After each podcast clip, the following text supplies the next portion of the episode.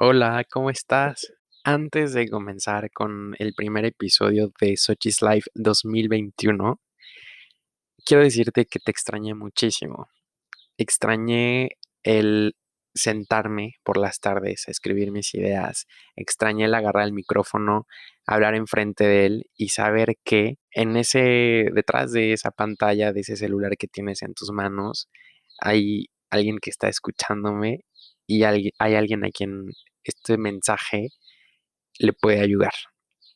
Muchas gracias por estar al pendiente del podcast, por estarme preguntando, mandando mensajes de, oye, ¿cuándo vas a sacar el nuevo episodio? Ya te tardaste, no sé qué.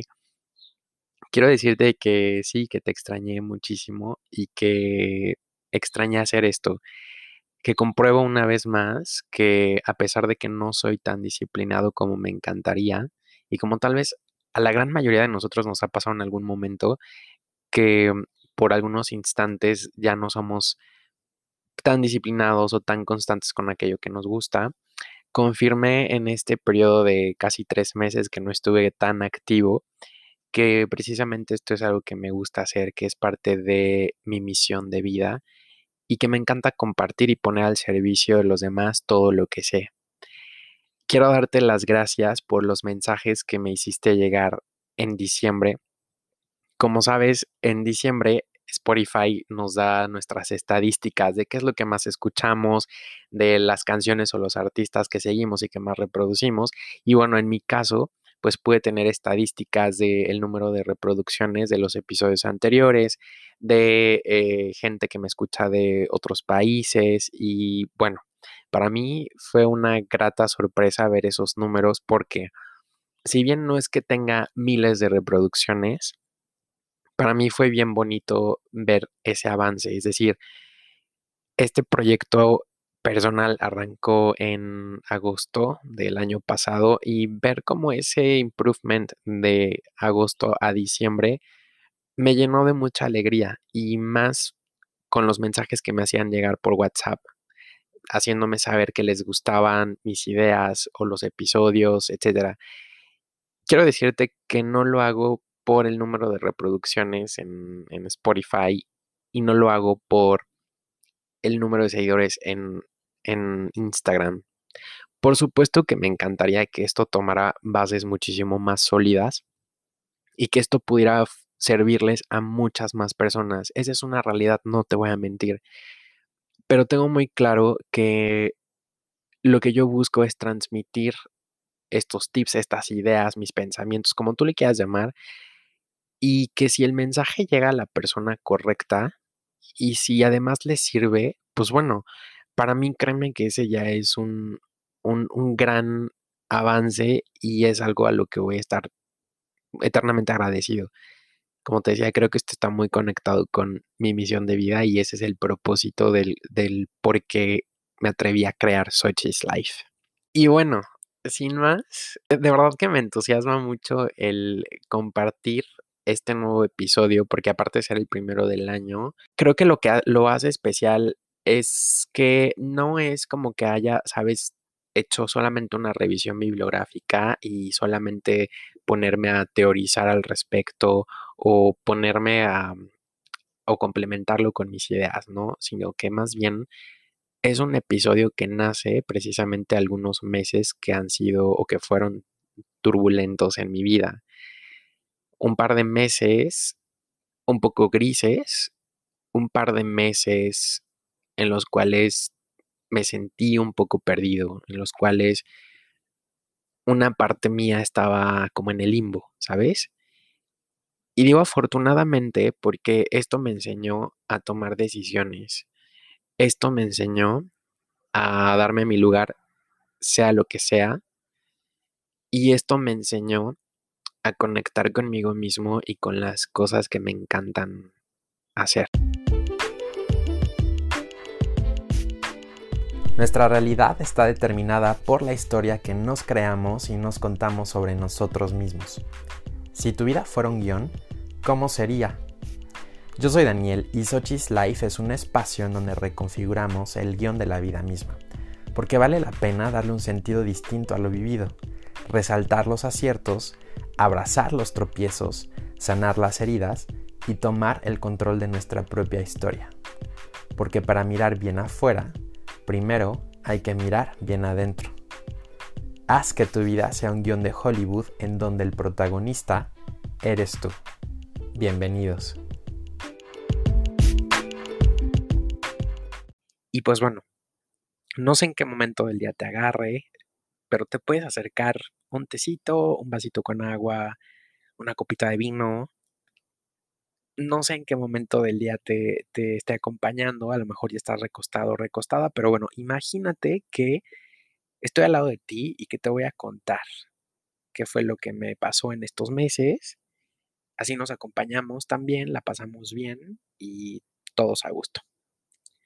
Antes de contarte por qué digo que tuve algunos meses turbulentos, sí creo que este feeling de estar bajoneado, desmotivado, pues sin duda está muy influenciado por el contexto en el cual nos encontramos inmersos. De pronto vino una situación que se llama pandemia y que nos vino a parar en seco totalmente. Y para nosotros generacionalmente ha sido muy difícil.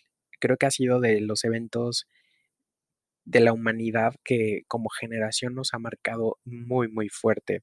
Porque ya lo exponía en algunos capítulos anteriores de este podcast, que somos una generación que crece con la inmediatez.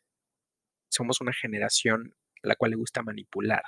Somos una generación que satisface sus necesidades con la tecnología, es decir, con un dispositivo móvil. Y somos una generación cuyo umbral de tolerancia a la frustración es muy corto. Entonces de pronto viene esta situación pandemia y nos dice, no, a ver, aguanta. Así no es. Vas, te encierras ahora. Y no solamente es vas y te encierras, o sea, es, pues órale, aprende a estar contigo mismo, contigo misma. Y no solamente eso, sino que en este periodo de encierro vas a aprender a lidiar contigo misma, contigo mismo. Llegó un momento en el que ya no disfrutaba interactuar y creo que prueba de ello es que dejé de subir contenido en la cuenta del podcast.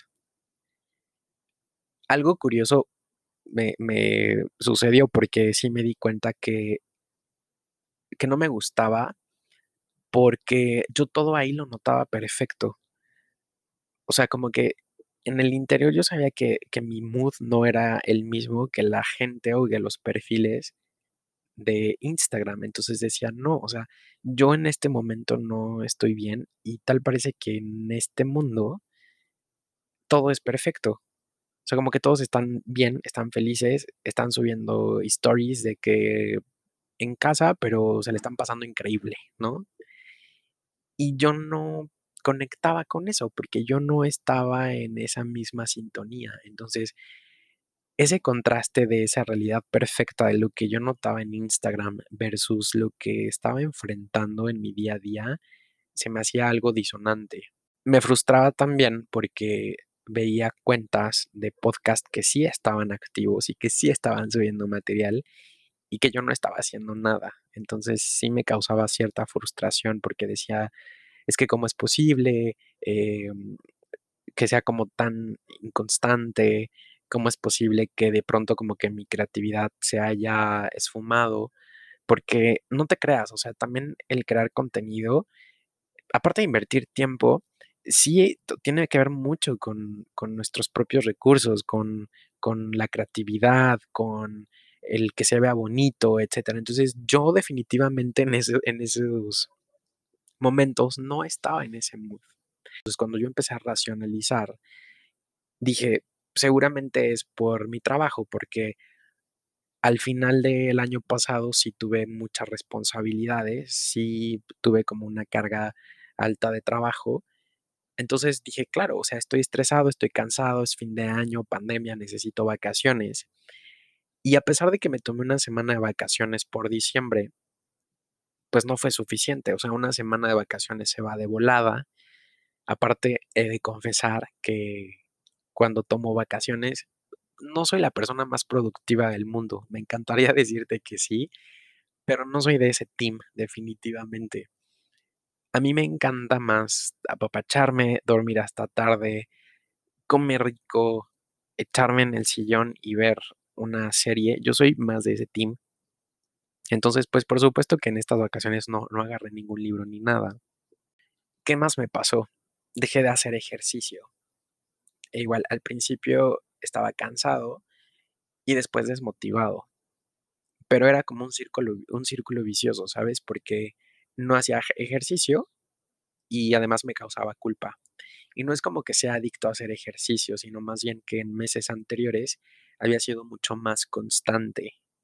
Y de pronto, nuevamente, este, entre comillas, cansancio, me decía, no, pues hoy no, mejor mañana. Y de tal vez cinco días a la semana que hacía ejercicio, empezaba a hacer tres días y después dos días y después lo dejé y dije, creo que ya no voy a hacer ejercicio, ya es fin de año, las fiestas, el estrés. Dije, no, ya no voy a hacer ejercicio, pero aún así me seguía causando conflicto. Otro aspecto que noté fue en la música. Agarraba los audífonos, le ponía play a cualquier lista de reproducción que tenía por ahí, que pues era como de mis favoritas. Y algo me pasaba porque dejaba unos segundos una canción y no me gustaba y la cambiaba y pasaba una y otra canción y otra canción y otra canción y nada me tenía a gusto. Lo cual, o sea, de verdad que sí decía no, o sea, algo no anda bien porque no es la canción. No es, no es la canción lo que me tiene inconforme o lo que no me tiene tranquilo, porque estoy muy seguro que a muchos de nosotros nos ha pasado que reproducimos tal vez tres o cinco veces la misma canción y lo hacemos porque nos encanta y la disfrutamos. Y en mi caso ya no estaba disfrutando tampoco de mi música. Mi sueño también se volvió muy inconstante. No era un sueño profundo o reparador. Por las mañanas despertaba, pero no me sentía renovado. Mi sueño era también como un tanto inestable en el sentido de que por la madrugada despertaba tipo, no sé, 3 de la mañana o 5 de la mañana y tardaba un poco en volverme a, a dormir. En casa noté que estaba más irritable de lo habitual y no solamente eso, sino que había perdido el interés por ciertas actividades con la familia. Si, por ejemplo, mi hermana me decía, oye, ¿qué te parece si hoy por la tarde vemos una película? Y le decía, va, pero realmente ese momento en la tarde pues nunca llegaba porque ya no le daba seguimiento. O sea, ya no mostraba como esa disposición. Hecho que pues me causaba también un poco de molestia conmigo mismo porque decía, es que no debe ser así. Creo que en estos momentos cualquier actividad que se pueda realizar con la familia es súper importante. Creo que también si algo como generación hemos aprendido, o en mi caso muy particular he aprendido de todo esto que hemos estado viviendo, es que debemos aprovechar al máximo cualquier momento con nuestra familia. Si tenemos la fortuna de saber que ninguno de ellos ha sido afectado por, por esta enfermedad, y si los tenemos pues ahí en casa, ¿por qué no aprovechar cualquier momento para poder platicar, para poder compartir la comida, para, no sé, hacer la actividad que, que más nos guste? Entonces sí fue, sí fue bien difícil, sinceramente sí fue bien difícil y te decía que también yo me sentía muy irritable. Por eso mencionaba que pues a quienes nos ha tocado el hecho de compartir el mismo espacio con la familia, no es tan sencillo, porque no solamente somos nosotros, o sea, como que se nos olvida que también tu mamá pues tiene sus preocupaciones, también tu papá, también tu hermana, y a todos les puede frustrar, tal vez no en, en, en igualdad, pero sí les puede frustrar o les puede causar un impacto toda esta situación. Entonces, sí se vuelve complicado, o sea, definitivamente creo que sí es eh, un, una un, escenario realmente que nos pone a todos a prueba. Por el lado del aspecto profesional, te puedo decir que siempre me he considerado una persona dedicada y que se esmera por realizar bien sus actividades. En mi caso, cuando empecé a notar que también como que esto no marchaba bien, la verdad sí estaba un poco disperso, no podía concentrarme al 100 en mis actividades. Y es que sentía que algo me faltaba, o sea, realmente creo que uno de los comunes denominadores que puedo notar en, en todo esto que te estoy contando es que algo me tenía insatisfecho o que mi atención no estaba al 100 en eso que estaba haciendo en ese momento. Es decir, como que Daniel no estaba en el momento presente. Daniel andaba un poquito perdido, no sé en dónde. Realmente no sé en dónde.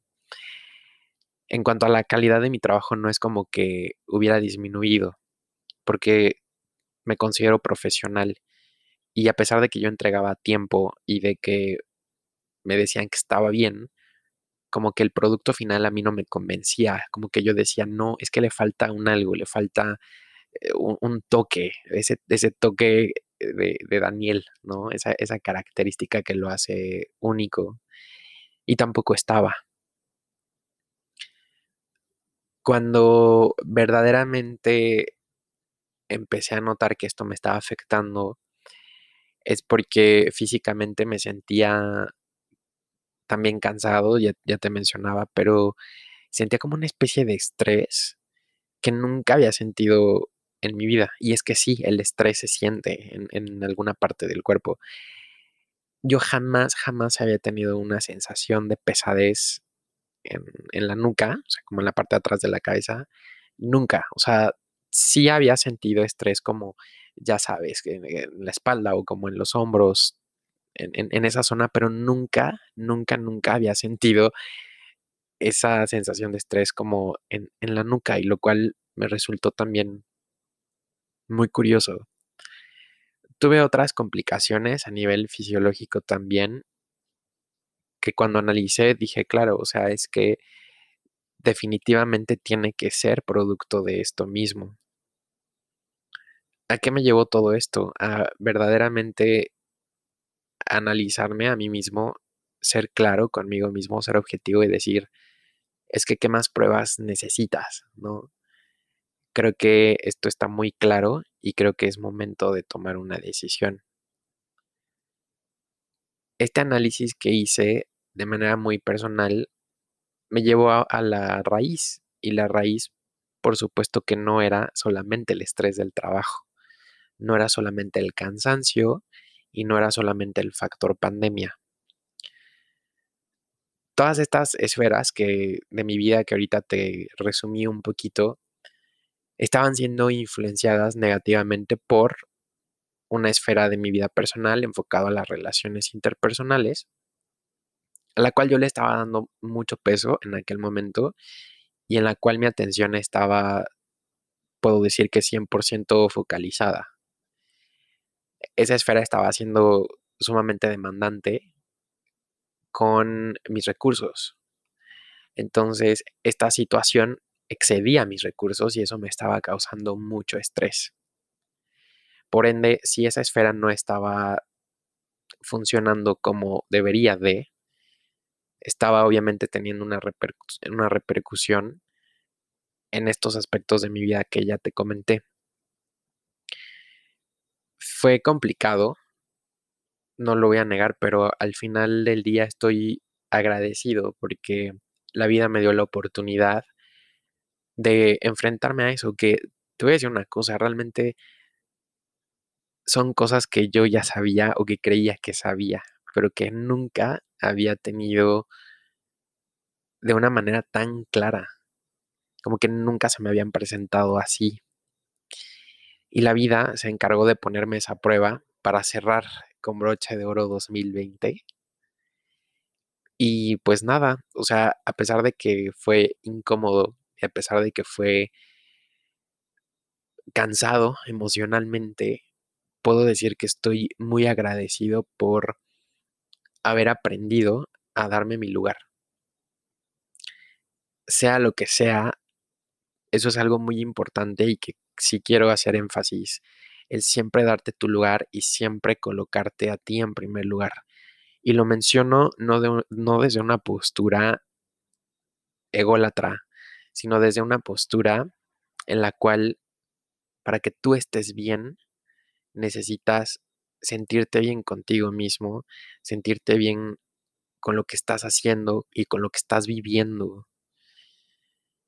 Si algo no te cuadra, si algo te causa confusión, si algo te está lastimando, creo que es muy evidente. Y el tema aquí es no aferrarte, sino más bien ser objetivo contigo mismo, contigo misma, y definir qué es lo que quieres y definir en dónde está tu felicidad.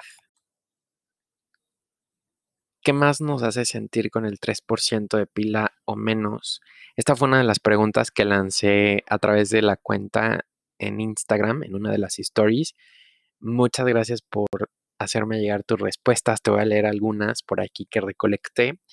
Alo-Ortegón nos dijo que pues a ella le hace tener este sentimiento varias esferas de su vida, como por ejemplo la familia, los amigos, la pandemia, todo junto.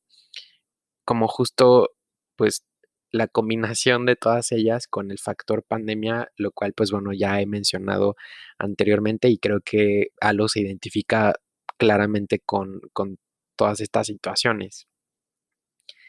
Jackie Rob89 dijo que a ella le causa este sentimiento la incertidumbre y el distanciamiento de familiares. La incertidumbre me imagino que derivado del contexto y el distanciamiento de familiares, híjole, creo que sí es, sí es complicado acá en el sentido de que tanto la familia como los amigos, en estas dos respuestas a mí me, salta eso, ¿no? O sea, que, veo mucho el contexto familia, amigos y, y pandemia.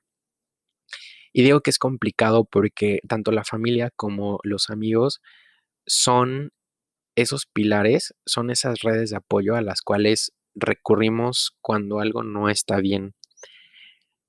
Lo complicado es cuando, sumado a este factor pandemia, pues es complicado el hecho de ver cómo reaccionan ciertos amigos o incluso ciertos familiares.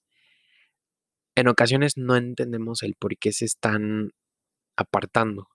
Posiblemente, pues tienen obviamente sus propios procesos y también lo cañón del ser humano es que puede responder de una manera distinta ante determinada situación, pero al final también creo que es hasta cierto punto válido porque la persona va a reaccionar ante esa situación con base en los recursos que tenga en ese momento. Lo complicado es que muchas veces no entendemos ese comportamiento o como que en nuestros adentros pensamos que ese no sería el comportamiento ideal y que debería de tener otro, pero nosotros no lo podemos controlar. Diría hasta cierto punto que es sano el hecho de, que las personas comiencen a tomar distancia porque posiblemente eso es lo que necesitan, solamente como un espacio para procesar o para estar solo con, con ellos mismos y posteriormente pues retomar como ese contacto o si por el lado contrario eres tú quien está pues apartándose un poquito, igual, o sea, creo que en ciertas ocasiones es muy, muy necesario. Mi querido amigo Charlie, Carlos Alfredo.gc, él mencionó que la poca empatía, dice, ese síntoma social acaba con todo. Sí es muy cierto no puedo estar más de acuerdo contigo, mi querido Charlie, porque yo creo que la empatía es como ese, ese sazón principal de todo tipo de relación, tanto en la familia como en la esfera laboral, con los amigos, e incluso no con, con los no tan amigos, o sea, en este sentido de otredad, e, es decir, de importancia que le concedemos también a la otra persona que no es necesariamente mi amigo, pero cuyo proceso pues también importa, o sea, muchas veces, aunque suena un poco cruel, como que hasta nos vale, ¿no? O sea, posiblemente podremos inferir que esa persona está lidiando con un proceso, que está librando sus propias batallas, pero al final del día es como, no, pues, híjole, lo siento mucho, ¿no? Pero pues bueno, la, vida sigue y de pronto como que no nos podemos a detener pensar más bien en cómo podríamos ayudarle a esa, a esa persona. Si bien no es como que le vayamos a solucionar sus problemas, pero sí como mostrar esa empatía, decir, eso que te está pasando me importa también, ¿no? Y yo sé que a lo mejor juntos podemos buscar las mejores alternativas para esto que te está ocurriendo, pero al menos para hacerle saber a esa persona que sí puede contar con nosotros. Creo que ese, ese pequeño acercamiento muchas veces puede hacer la gran diferencia. El hecho de pronto dejar de pensar solamente en nosotros y solamente en, en nuestros problemas por hacer de verdad un, un, análisis mucho más profundo y decir, a ver, o sea, allá afuera hay personas que la están pasando mucho peor que yo. Y no por eso quiere decir que su problema es tal vez más importante que el mío o que el mío es más importante que el de la otra persona. La siguiente eh, respuesta fue de Joshua-CH. Y él nos dijo, él dio una respuesta muy, muy curiosa. Él dijo que lo que le hace sentir con el 3% de pila o menos es pensar demasiado. Y me resultó muy curiosa esta respuesta porque quienes somos de este team sabemos perfectamente a lo que nos enfrentamos. Si al igual que nosotros, tú eres de esas personas que le encanta rumear una idea, sabemos perfecto que con una sola idea nos podemos ir lejísimos y nos podemos hacer una historia en nuestra cabeza bien cañona. Esta respuesta de Joshua me recordó mucho a lo que yo exponía en un training en noviembre pasado. En este training exponía que justo el factor estrés se acentúa por lo que llamamos la mente del chango. Y para entender mejor la mente del chango, pues como ejemplo, imagínate un changuito. Normalmente como son suelen ser como muy hiperactivos, ¿no? O sea, suben, bajan, andan brincando y van de árbol en árbol o de rama en rama. Y haciendo un símil con los pensamientos en nuestra mente, pues así, así somos. O sea, empezamos con un pensamiento y nos vamos y nos vamos y nos vamos. Empezamos como, no sé, es que me dijo esto, yo le respondí aquello, pero no me dijo esto, entonces yo creo que fue por tal y tal y tal y tal, y entonces va a pasar tal y tal y tal y tal y tal. Entonces, ese pequeño pensamiento que cruzó ahí nuestra mente se fue súper lejos y nos hacemos un diálogo interno bien cañón. Bien cañón, que yo creo que eso se vuelve como un guion de La Rosa de Guadalupe o algo así. Entonces hay que tener mucho cuidado con la mente del chango también, porque es un tipo de mecanismo que nos causa pensamientos disfuncionales y el resultado ni siquiera es un resultado positivo. Al contrario, es un resultado negativo porque te estás lastimando únicamente. Entonces, mucho ojo, mucho, mucho ojo con la mente del chango.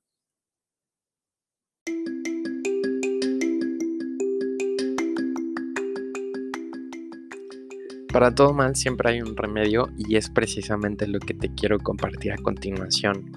Quiero compartirte algunos tips, algunas actividades que posiblemente puedes comenzar a hacer si es que has tenido este sentimiento del 3% de pila o menos.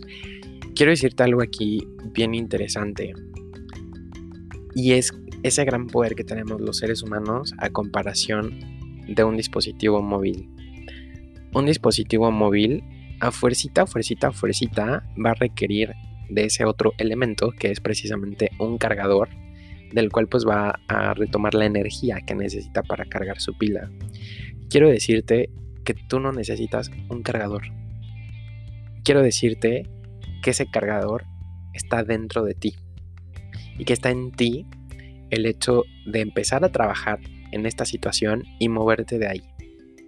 No es nada complicado estos tips que yo te voy a dar, este remedio que te quiero compartir, no es como que tengas que ir al mercadito a comprar ciertas hierbitas y tomarte un brebaje para nada. Son de verdad tips súper, súper sencillos, nada fuera de lo común. Sin embargo, ello no les quita el hecho de que sean efectivos.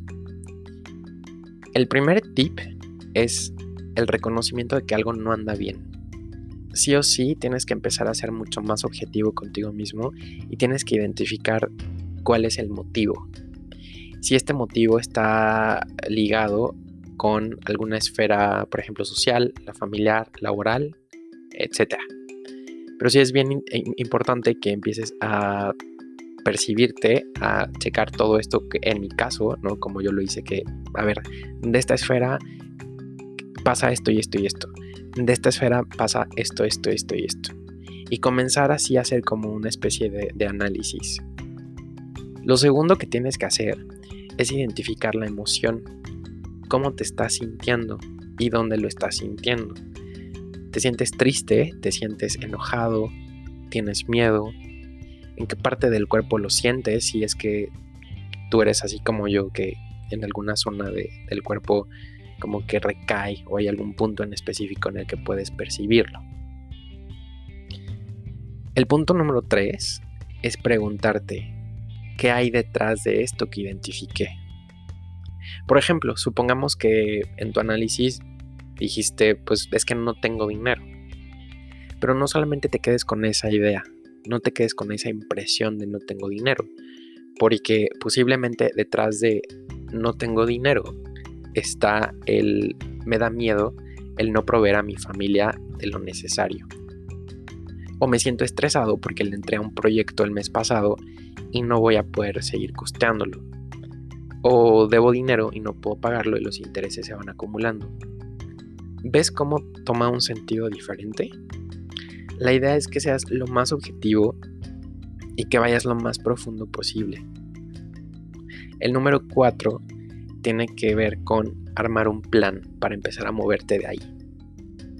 ¿Qué vas a integrar en este, en este programa o en este plan? Lo primero es guardar la calma.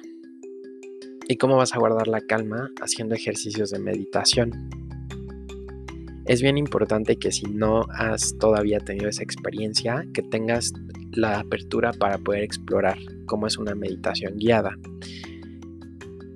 Como millennials hay que ocupar los recursos que tenemos disponibles y el dispositivo que ocupamos todos, que es el celular, vas a encontrar muchas apps. La que yo te puedo recomendar para meditaciones guiadas se llama Headspace es una app, obviamente, en la cual te llevan de la mano para hacer este tipo de ejercicios de respiración y además tiene como unos audios que te van a ayudar a complementarlo mucho mejor.